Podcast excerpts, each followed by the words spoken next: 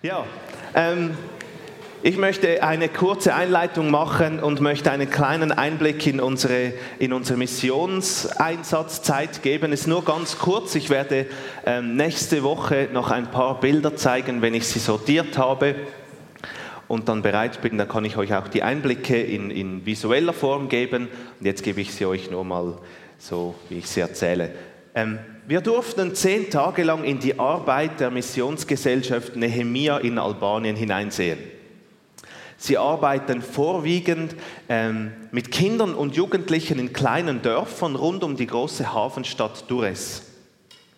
Neben vielen schönen, ähm, neben den sehr freundlichen und gastfreundlichen Personen und Interessantem, was Albanien zu bieten hat, sahen wir auch die Armut des Landes. Viel Abfall liegt irgendwo herum. Und dies bekamen wir vor allem dann zu spüren, als wir einmal am Strand waren und versuchten, ähm, die, die Schirme, die Sonnenschirme in den Sand zu buddeln und wir uns dabei an den Scherben schnitten, die einfach überall im Sand verteilt waren. Auf den Straßen musste man immer wieder darauf achten, dass man mit dem Auto nicht in einen offenen Schacht hineinfährt, weil man entweder beim Bau der Kanalisation vergessen hat, einen Deckel darauf zu tun, oder weil der Deckel geklaut wurde und weiterverkauft wurde. Die meisten Kinder, die in den Dörfern leben, können sich Sonnencreme nicht leisten und sie verbrennen sich durch die, durch die sehr große Hitze ihre Haut. Und Ehrenmorde sind in diesem Land einfach immer ein großes Thema. Viele Kinder in den Dörfern haben ungenügende Schulbildung. Ich habe gelesen, dass nur ca. 25 Prozent der Kinder in den ländlichen Dörfern sich überhaupt in die Schule einschreiben. Sie haben nicht die gleichen Chancen von Ausbildung, äh, wie wir sie haben. Und die Sicht in die Zukunft ist meist sehr trüb. Und mich persönlich haben in, in dieser Zeit zwei Dinge sehr angesprochen und sehr bewegt. Einerseits Einerseits habe ich mich über meinen Egoismus sehr geschämt, den ich lebe. In meinem Leben dreht sich sehr viel um mich. Hauptsache mir geht es gut. Ich habe genügend Kleider, ich kann mir etwas leisten. Ich möchte die schönen Dinge des Lebens nicht irgendwie verteufeln. Aber mir, mir ist sehr klar geworden, dass es viel Wichtigeres gibt als mich im Leben. Und das Zweite, das mich seither nicht mehr loslässt, ist die Tatsache, dass die Mitarbeiter bei Nehemia sich investieren in Leben und von Kindern und Erwachsenen und sie damit eine andere Richtung in das Leben der Menschen in den, anderen, in den armen Dörfern bringen. Arti ist einer dieser Mitarbeiter. Tag für Tag packt er seine Gitarre, die Liederplakate und die Zeichnungen von biblischen Geschichten und geht damit in diese Dörfer, um eine Kinderstunde zu halten. Als wir einmal dabei waren, kamen circa 20 Kinder aus allen Winkeln und versammelten sich in einem kleinen Gottesdienstraum. Sie sangen in einer Lautstärke, machten Bewegungen, die wir nicht nachmachen konnten, und tanzten zu den Liedern. Sie hörten sich die, die Geschichten an und beantworteten immer wieder mit, mit einer großen Begeisterung die Fragen von Arti. Und sie konnten beten, dass ich dachte, die hören nie mehr auf. Gott hat ihnen eine andere Perspektive in ihr Leben gegeben, Hoffnung geschenkt, Frieden, obwohl ihre Lebensumstände zum Teil sehr schlecht sind und ich denke, dass viele von uns, wenn wir es sehen würden und so leben müssten, in, in eine Verzweiflung hineinkämen. Was wäre mit diesen jungen Menschen, wenn nicht jemand wie Arti sich in sie investieren würde? Eine Person, die sich von Gott gebrauchen lässt, kann in einem anderen Leben eine neue Richtung geben. Und das soll so das Thema der heutigen Predigt sein.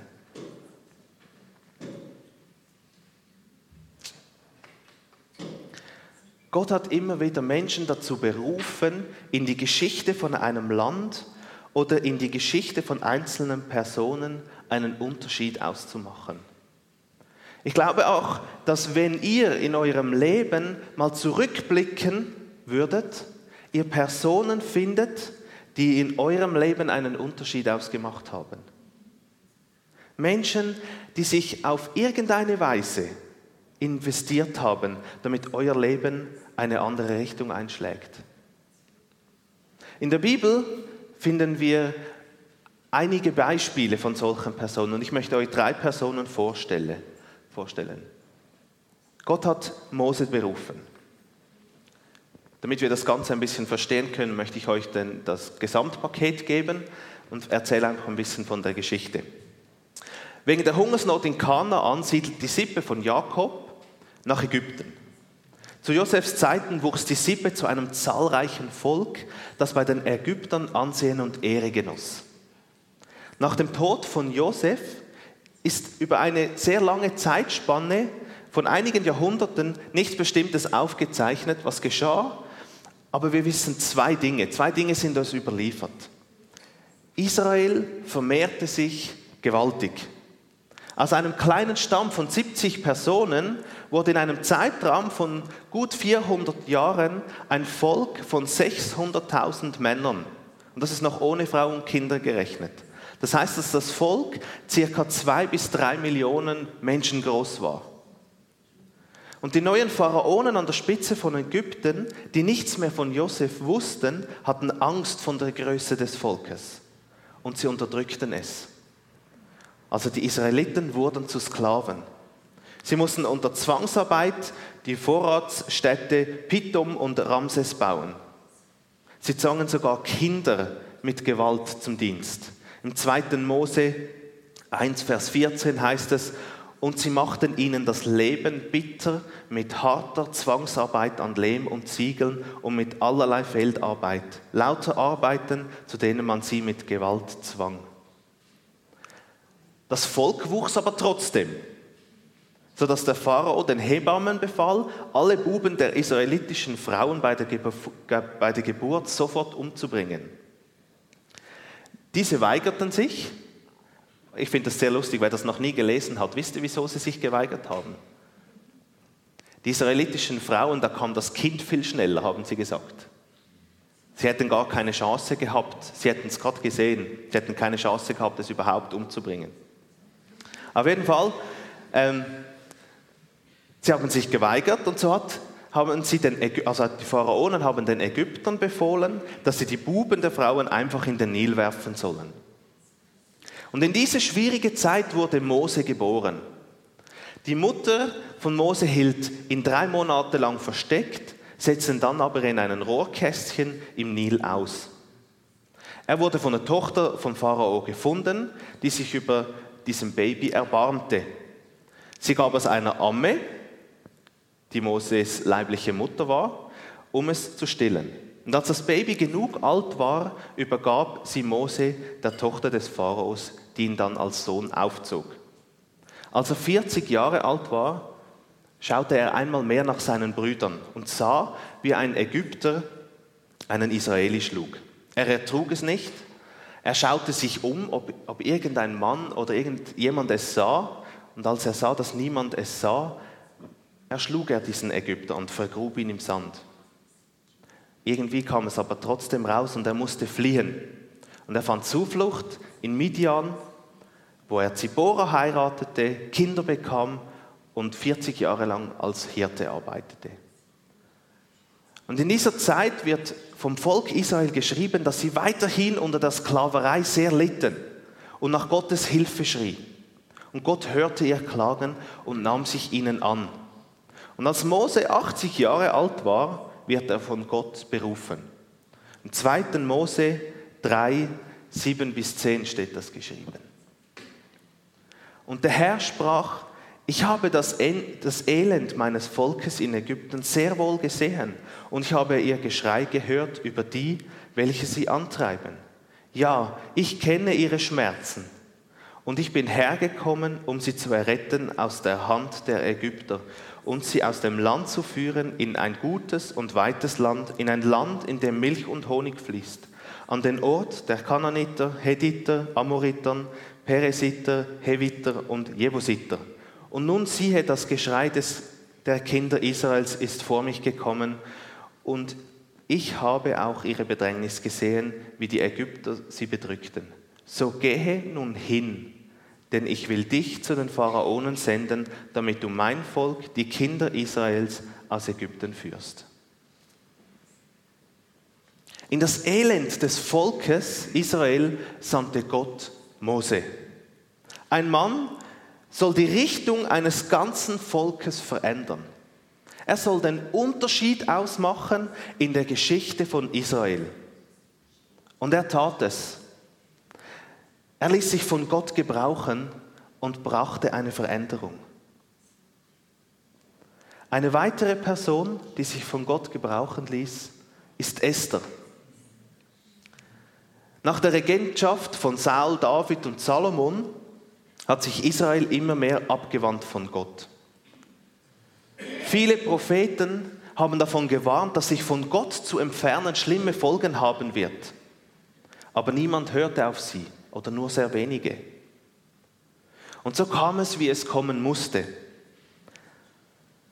Die Babylonier haben Israel überrollt und das ganze Volk verschleppt.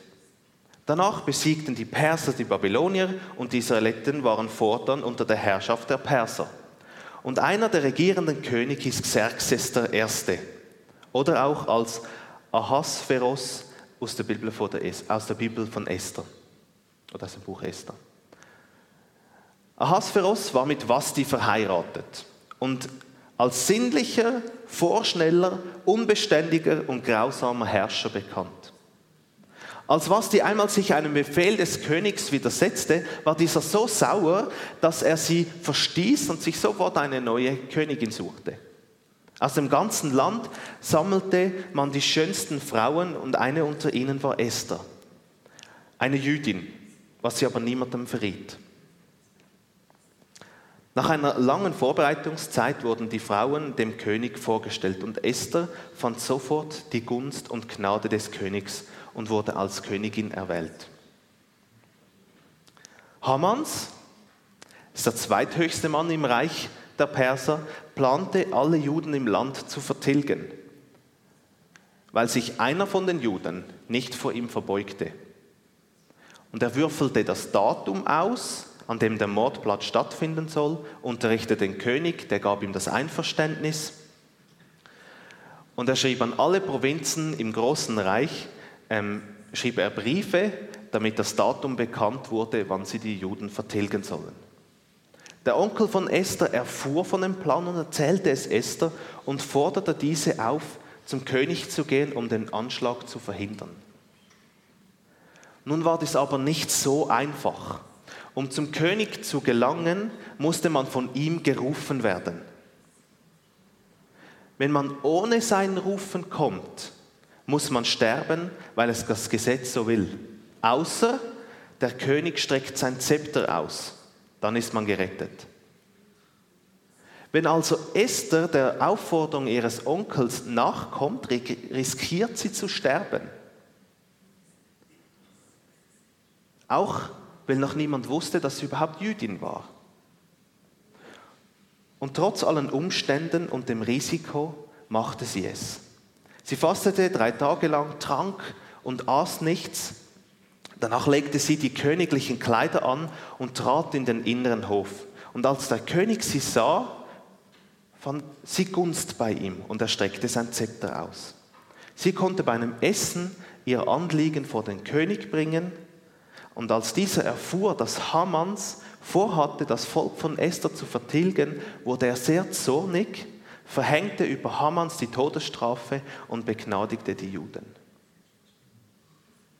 Eine Frau, die sich von Gott gebrauchen ließ, nahm all ihren Mut zusammen, riskierte ihr Leben und erwirkte eine Veränderung in der Geschichte von Israel.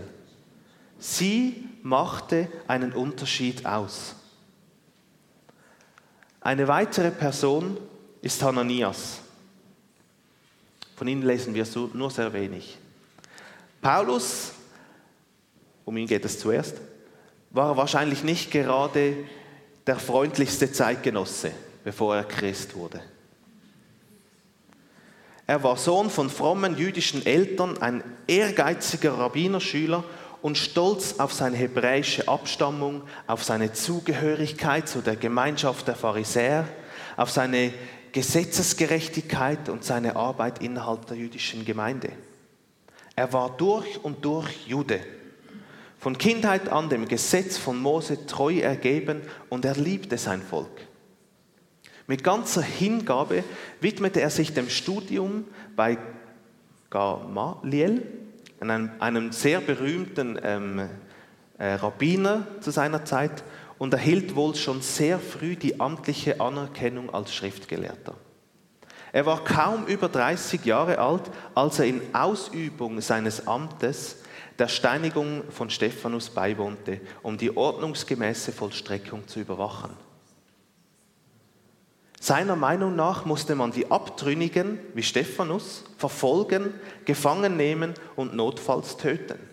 Denn nur so würde die Irrlehre, wie er es glaubte, dass der vor kurzem hingerichtete Jesus von Nazareth tatsächlich der lang ersehnte Messias der Juden gewesen sei, aufhören zu existieren.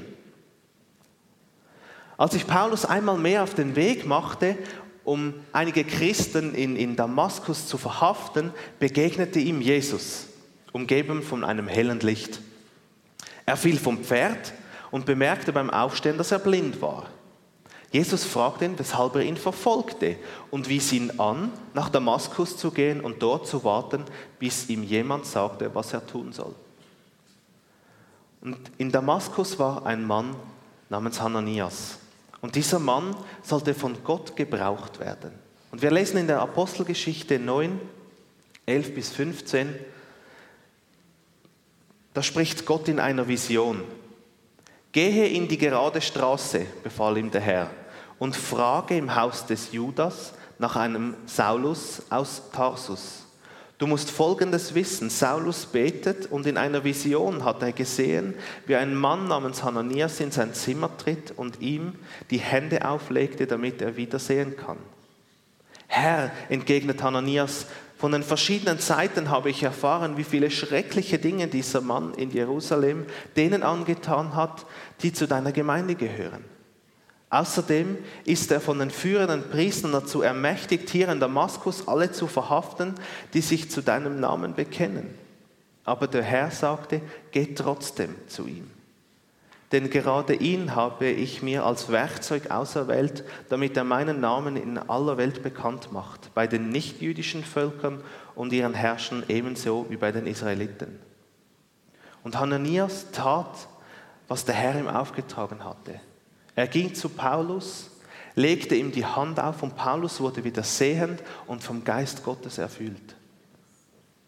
Gott gebrauchte einen ängstlichen Mann, um dem großen Paulus die Hände aufzulegen und ihm damit eine neue Richtung in sein Leben zu geben.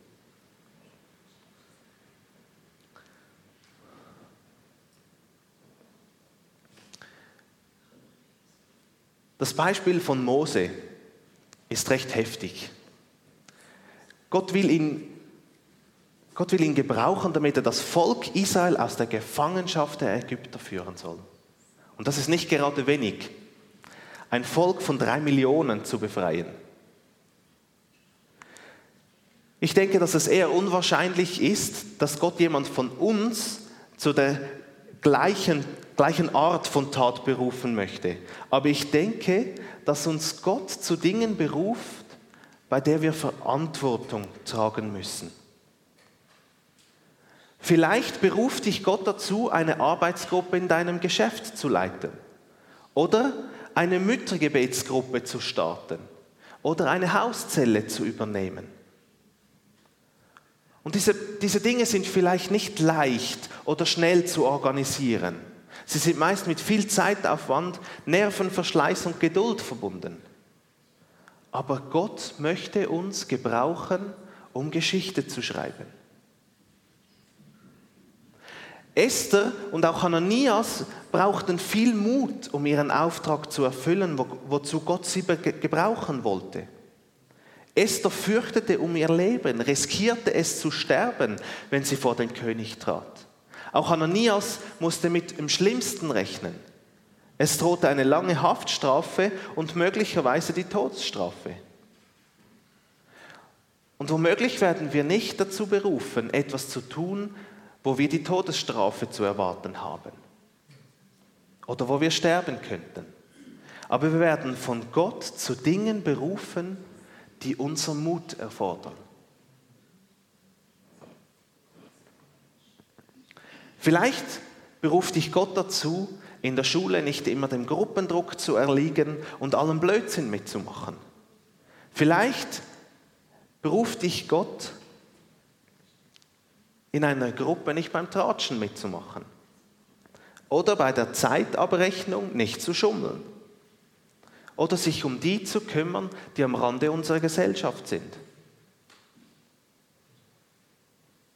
Mutig etwas zu tun, wozu uns Gott berufen hat, ist nicht immer einfach. Wir können Ruf und Ansehen verlieren, müssen gegen den Strom schwingen, schwimmen oder uns Spott und Häme anhören. Aber Gott möchte uns gebrauchen, um Geschichte zu schreiben. Von Mose können wir sehr viel in der Bibel lesen, auch von Esther. Aber Hananias kommt nur insgesamt 13 Verse in der Bibel vor. Einmal wird die Geschichte beschrieben, die ich euch vorgelesen habe, und einmal im Zeugnis von Paulus wird er erwähnt als Richtungschanger. Er hat eigentlich nur einen, einen ganz kleinen Teil zur Gesamtheit des Christentums beigetragen, Hananias. Und trotzdem hat sein Beitrag eine große Auswirkung auf eine andere Person. Und die Person hat dann auch viele Briefe geschrieben und mit den Missionsreisen, die er unternahm, viel bewirkt. Vielleicht beruft dich Gott zu ganz kleinen Dingen und du denkst dir, dass diese Sachen unbedeutend sind und du zweifelst daran, ob sie überhaupt von Gott kommen. Diese Dinge können aber eine große Auswirkung haben. Vielleicht beruft dich Gott, jemanden an der Kasse im Mikro mit zwei Franken auszuhelfen oder einer alten Person zu helfen, schwere Einkaufstaschen zu tragen oder auf der Straße jemanden anzulächeln. Stefan Schmid, ich denke, ihr kennt ihn noch alle, ähm, hat mir erst gerade erzählt, wie wie er ganz am Anfang, als ich noch ein verschlossener Teenager war, zu mir durchdringen konnte. Ich wusste die Geschichte nicht mehr, aber er hat sie mir erzählt, ähm, dass wir an einem Abend im, im Teenager-Club haben wir irgendetwas gebastelt, weiß nicht mehr was. Und er hat eine, eine Kerze irgendwie mit den Worten, ich hatte gern, verziert. Und Gott hat ihm den Auftrag gegeben, diese Kerze mir zu schenken.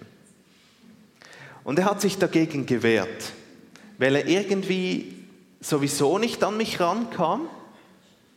Und in seinen Augen war es irgendwie doof oder erschien es doof, einem Teenager, Mann, äh, eine Kerze mit dieser Aufschrift zu schenken.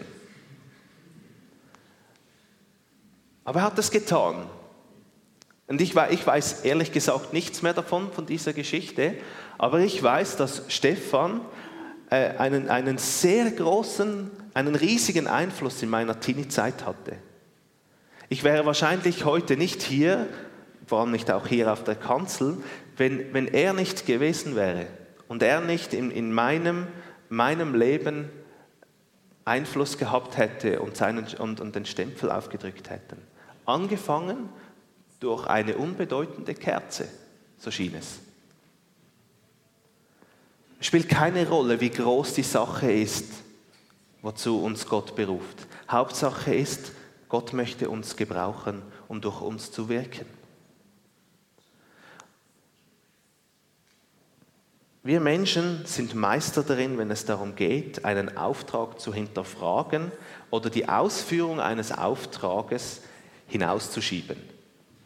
Ich mache ja gerade, oder ich mache es gerade, ähm, das hören die Eltern gleich, nachdem die Kinder angefangen haben zu sprechen.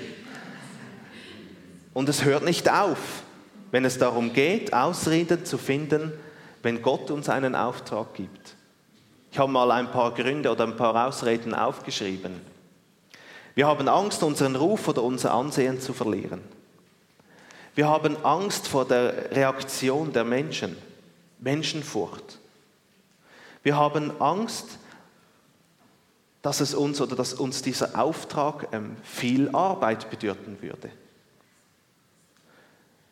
Oder wir verkaufen uns unter Wert und sagen Gott, ach, wer bin ich schon? Oder wir denken, dass Gott uns doch nicht gebrauchen kann, weil ich mache ja so viele Fehler in meinem Leben. Oder wir denken, wir seien noch zu jung oder schon zu alt, um irgendetwas zu bewirken. Aber Gott möchte uns gebrauchen, egal ob wir zwölf Jahre alt sind oder 85 Jahre alt sind. Egal ob wir studiert haben oder einfache Mitarbeiter sind. Und egal wie gut ich überhaupt in meinem ganzen Christsein bin. Wenn wir die Bibel betrachten, Petrus war ein einfacher Fischer, Paulus ein Studierter, David und Amos waren Hirten, Petrus verleugnete Jesus und schnitt einem Römer ein Ohr ab. David war ein Mörder, Paulus an einem Mord beteiligt. Mose war 80 Jahre alt, Timotheus war noch sehr jung. All diese, all diese Personen aus der Bibel waren nicht perfekt und trotzdem konnte Gott sie gebrauchen. Auch Mose war im Ausredenfinden nicht schlecht. Im 2. Mose 4 können wir lesen, im Vers 1, da heißt es, und Mose antwortete und sprach, aber siehe, sie werden mir nicht glauben und nicht auf mich hören, sondern sagen, der Herr ist dir nicht erschienen. Oder im Vers 10, Mose aber sprach zum Herrn, ach mein Herr, ich bin kein Mann, der reden kann. Ich bin es von jeher nicht gewesen und bin es auch jetzt nicht, seitdem du mit deinem Knecht geredet hast, denn ich habe einen schwerfälligen Mund und eine schwere Zunge. Oder im Vers 13, aber Moses bat, ach Herr, bitte schick doch einen anderen. Mose ist nicht der Einzige in der Bibel, der sich zuerst gestrebt hat. Auch Ananias hatte Bedenken. Aber Gott hat ihnen nochmals und immer wieder gut zugesprochen. Hananias musste einmal nochmals zugesprochen werden und Mose brauchte drei, viermal eine Klaps auf den Arsch, bis er da ging. Aber danach haben sie es getan. Auch Esther brauchte einen Schubs in die richtige Richtung, bevor sie es tat.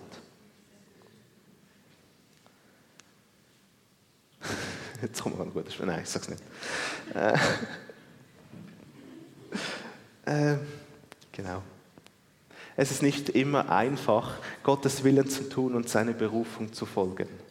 Aber ich lese in der Bibel nach und ich habe es auch in meinem Leben schon einige Male erfahren, dass Gott nicht jemand ist, der einen Auftrag gibt und sich danach zurückzieht.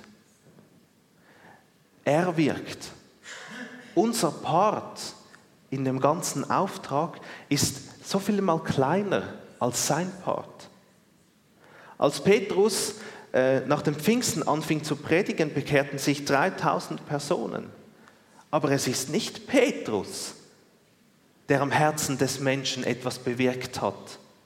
Das war Gott. Aber Gott gebrauchte Petrus, um zu predigen. Als Mose nach Ägypten kam und den Pharao aufforderte, das Volk Israel ziehen zu lassen, hat zwar Mose zur Machtdemonstration seinen Stab benutzt, aber wenn nicht Gott gewirkt hätte, dann wäre der Nil nicht blutrot geworden oder hätte sich der Stab in eine Schlange verwandelt. Gott möchte wirken in den Leben von anderen und er möchte uns dazu gebrauchen. In der Schule, in der Nachbarschaft, in der Gemeinde, in meinem Freundeskreis, im Geschäft oder in meinem persönlichen Umfeld. Ich möchte eine, ich möchte eine Person sein, die sich von Gott gebrauchen lässt. Meine Frage ist, Möchtest du dich von Gott gebrauchen lassen, um im Leben anderer einen positiven Stempel aufzudrücken? Ich möchte zum Abschluss beten.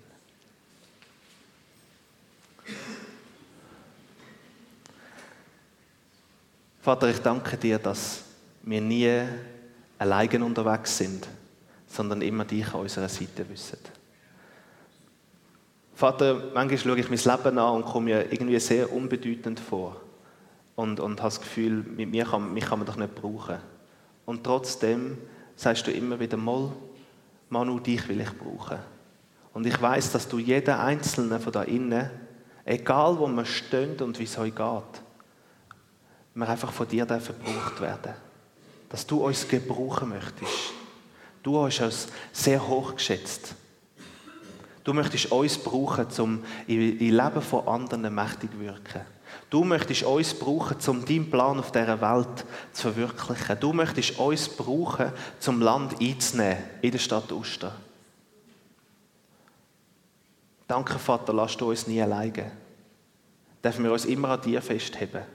Herr, wenn du uns Verantwortung auferleihst, wenn du etwas, uns zu etwas berufst, von mir Mut brauchen, so dürfen wir wissen, dass du stets bei uns bist, mit uns Verantwortung trägst, uns durchführst durch die, durch die Situationen, wo man Mut verlangt wird. Danke, Vater, dass du uns in allen Situationen, in allen Aufträgen, die du uns gibst, in allem Innen, uns nie im Stich lässt. Danke dir vielmals, Vater. Amen.